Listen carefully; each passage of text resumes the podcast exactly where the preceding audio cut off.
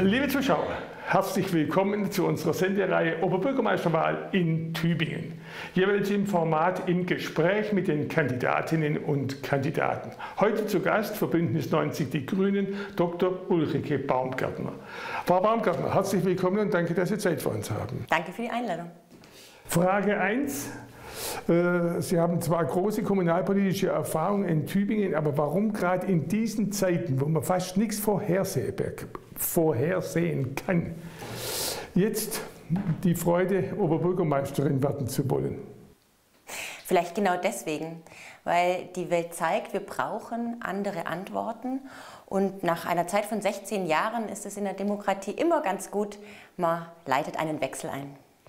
Jetzt natürlich eine persönliche Frage, die, ich selber auch, die mich selber sehr umtreibt. Es wird immer deutlicher, dass der Respekt vor Kommunalpolitikern auch fehlt. Machen Sie sich Gedanken, haben Sie schon Hassmails oder Beleidigungen und Drohungen bekommen, also wie die Kollegin Hasch oder selbst Frau Lisa Federle, die Pandemiebeauftragte? Im Vergleich weniger, aber schon auch. Da spielt auch die eine Rolle, dass ich eine Frau bin. Also viele mhm. Männer zweifeln sehr schnell die Kompetenz von Frauen an, völlig zu Unrecht. Ich bin promovierte Politikwissenschaftlerin, Verwaltungserfahren und eben politische Erfahrung. Und mein Weg ist ja dieses gemeinsam sind wir Tübingen, also alle ins Boot holen und auch bei der Verantwortung packen, weil nur so schaffen wir diese Herausforderungen der Zeit. Das passt ganz gut zum nächsten, zur Person ein bisschen. Sie sind in Wanger geboren, im wunderschönen Allgäu aufgewachsen, haben in Tübingen studiert, Politikwissenschaft haben Sie schon gesagt, Soziologie, neuere deutsche Literatur. Was ich spannend finde, Sie haben promoviert in St. Gallen über Gender und Peacekeeping. Sie haben das Frauenproblem schon angesprochen. Das klingt, Männer sind für Krieg und Frauen stehen für Frieden, oder wie muss man das verstehen?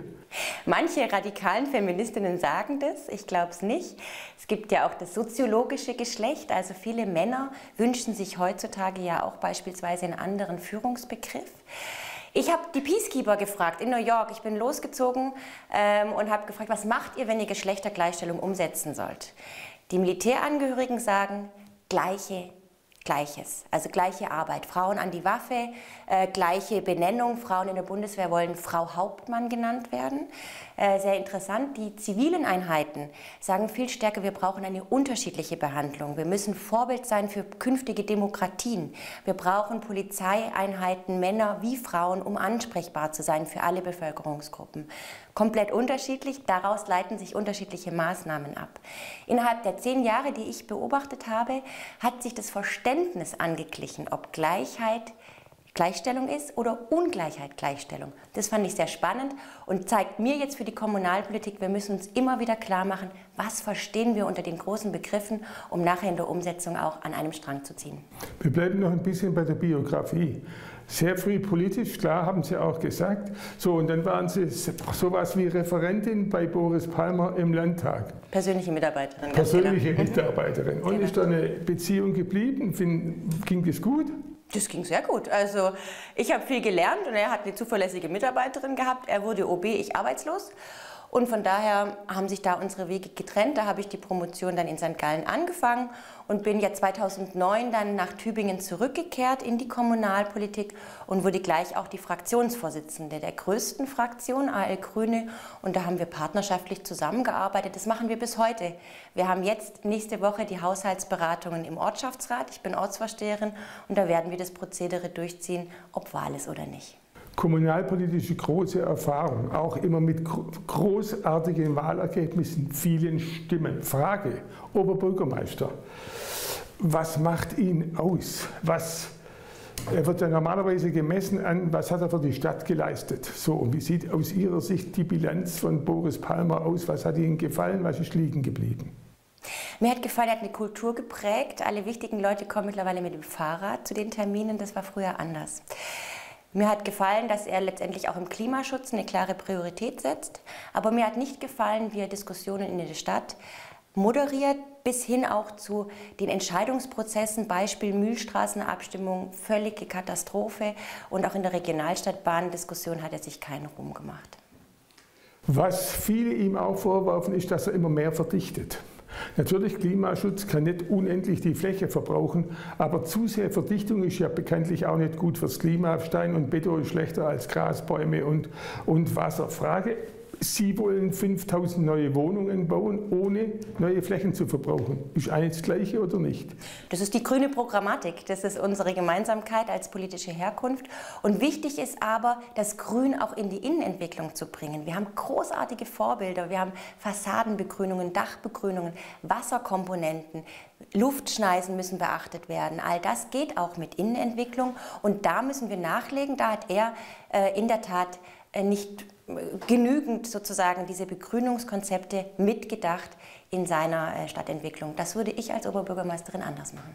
Seine größte Niederlage war diese Ablehnung der äh, Regionalstadtbahntrasse durch die Stadt. Stattdessen sind jetzt Schnellbustrassen im Gespräch. Was ist Ihre Meinung, Ihr Vorschlag? Ich war damals auch für die Innenstadtstrecke, habe geworben. Das Ergebnis ist eindeutig, das akzeptiere ich auch. Die äh, Busse ähm, haben vielleicht auch die Möglichkeit für uns, das Mobilitätskonzept nochmal zu überarbeiten und drei Angelpunkte zu haben. Weststadt, Hauptbahnhof und Lustnau und somit den Berufsverkehr auch ein Stück weit aufzusplitten und für alle Bereiche vielleicht erträglicher zu machen.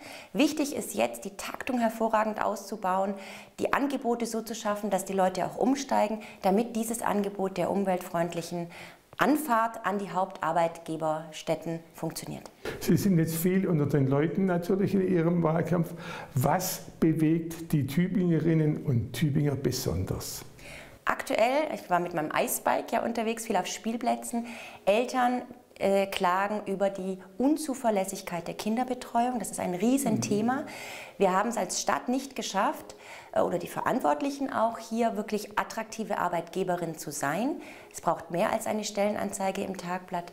Und äh, hier müssen wir unbedingt nachlegen, damit wir diese Plätze auch besetzen, weil Menschen, vor allem dann auch Frauen, nicht mehr zurückkehren können aus der Elternzeit. Also Kinderbetreuung, verlässliche Kinderbetreuung, ein großes Thema. Zweites großes Thema Wohnen.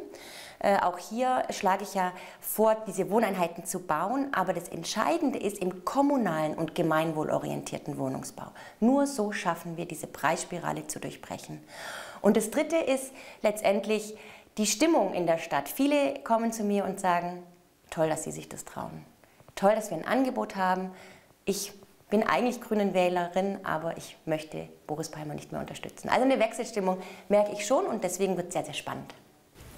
Blicken wir mal ein bisschen über den Tellerrand. Kommunalpolitik hängt natürlich immer auch von Bundespolitik ab, mehr denn je im Augenblick nach Berlin. Wie schätzen Sie das ein? Was hat Ihnen gefallen an der neuen Ampel, an der Bundesregierung und ja, wo klemmt es? Gefallen hat mir vor allem die Art, wie Politik gemacht wird und kommuniziert wird. Ich für mich fühle mich mitgenommen, auch in den schwierigen Entscheidungen, sei es jetzt äh, im Bereich der Ukraine oder sei es jetzt im Bereich der Energieversorgung. Wir müssen den Leuten immer wieder erklären, warum welche Entscheidung notwendig ist. Das finde ich ein Vorbild auch für uns in der Kommune. Ansonsten bleibe ich in der kommunalen Familie. Ich möchte Oberbürgermeisterin einer Stadt werden und äh, von daher gilt es für uns auch nochmal nachzu äh, schauen, welche Hebel haben wir, äh, um hier eine Entlastung auch für diejenigen herbeizuführen, die jetzt wirklich unter den Preisen Strom, Energie leiden. Welche Maßnahmen haben wir hier? Da geht es in Richtung Grundsteuer oder Hebesatz für die Gewerbesteuer. Da möchte ich gleich nochmal nachfragen. Da machen sich viele Tübinger Bürger Sorgen, dass die Grundsteuer möglicherweise vervierfacht wird. Wie sehen Sie das? Ich habe in meinem Programm vorgeschlagen, den Weg einzuschlagen, der eigentlich gedacht war für diese Grundsteuerreform. Das sollte nämlich aufkommensneutral erhoben werden. Also eben nicht mit einer Steuererhöhung verbunden, sondern einfach eine andere Berechnung. Dass man auch einen Lenkeffekt haben kann. Wir haben ja mit dieser Reform die Möglichkeit einer Grundsteuer C beispielsweise für Flächen, die nicht bebaut sind. Diese Möglichkeit finde ich wichtig und großartig, weil wir einfach den Leerstand irgendwie in den Griff bekommen müssen.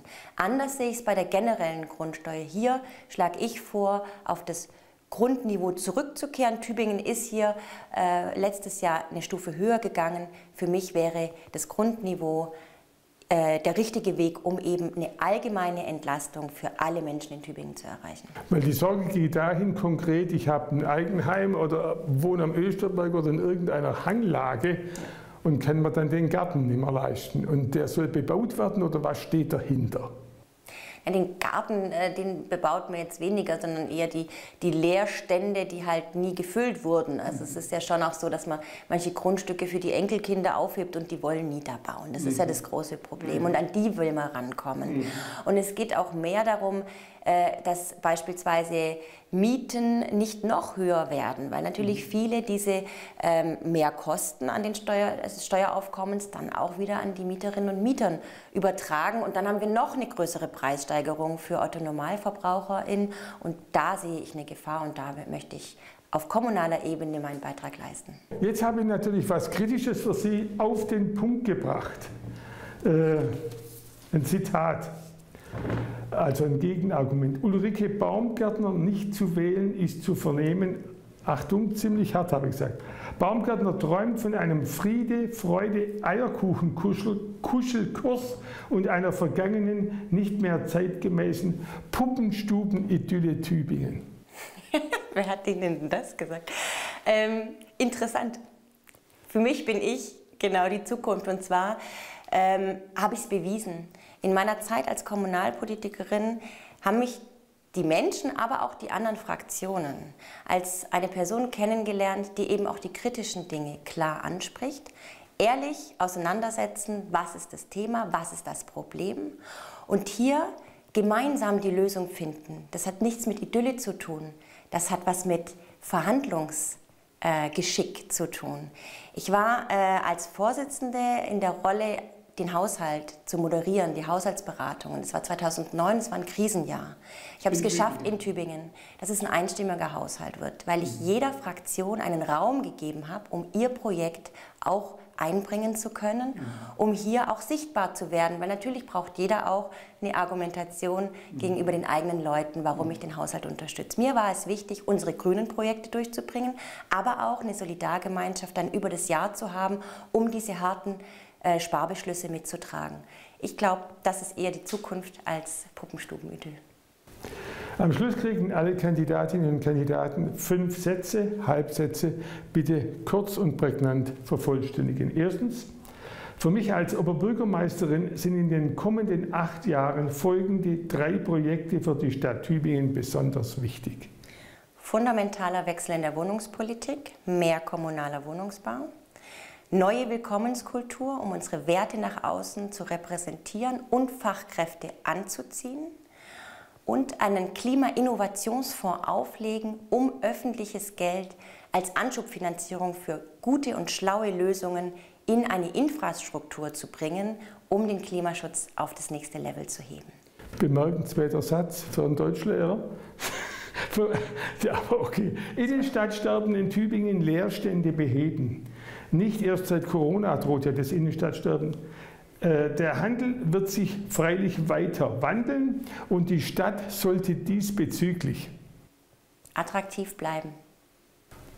Auch wenn die sanierte Steinlachbrücke an der Blauen Brücke wieder befahrbar ist, soll die Mühlstraße für Autos gesperrt bleiben, weil wieder offen sein, weil gesperrt bleiben, weil es die wichtige Verbindung des Handelszentrums Zinser-Dreieck zur Altstadt ist.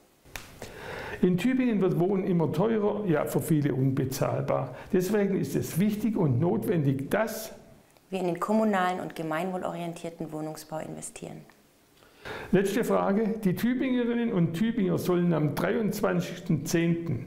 Ulrike Baumgärtner ihre Stimme geben und zum Ober zur Oberbürgermeisterin wählen, weil gemeinsam sind wir Tübingen und ich alle Kräfte bündel. Vielen Dank für die offenen Worte und weiterhin viel Freude und Engagement im Wahlkampf. Danke Ihnen für das Gespräch. Liebe Zuschauer, wir stellen Ihnen die Kandidatinnen und Kandidaten vor und Sie entscheiden, indem Sie am 23. Oktober zur Wahl gehen. Ich danke für Ihr Interesse und sage auf Wiedersehen. Bis bald.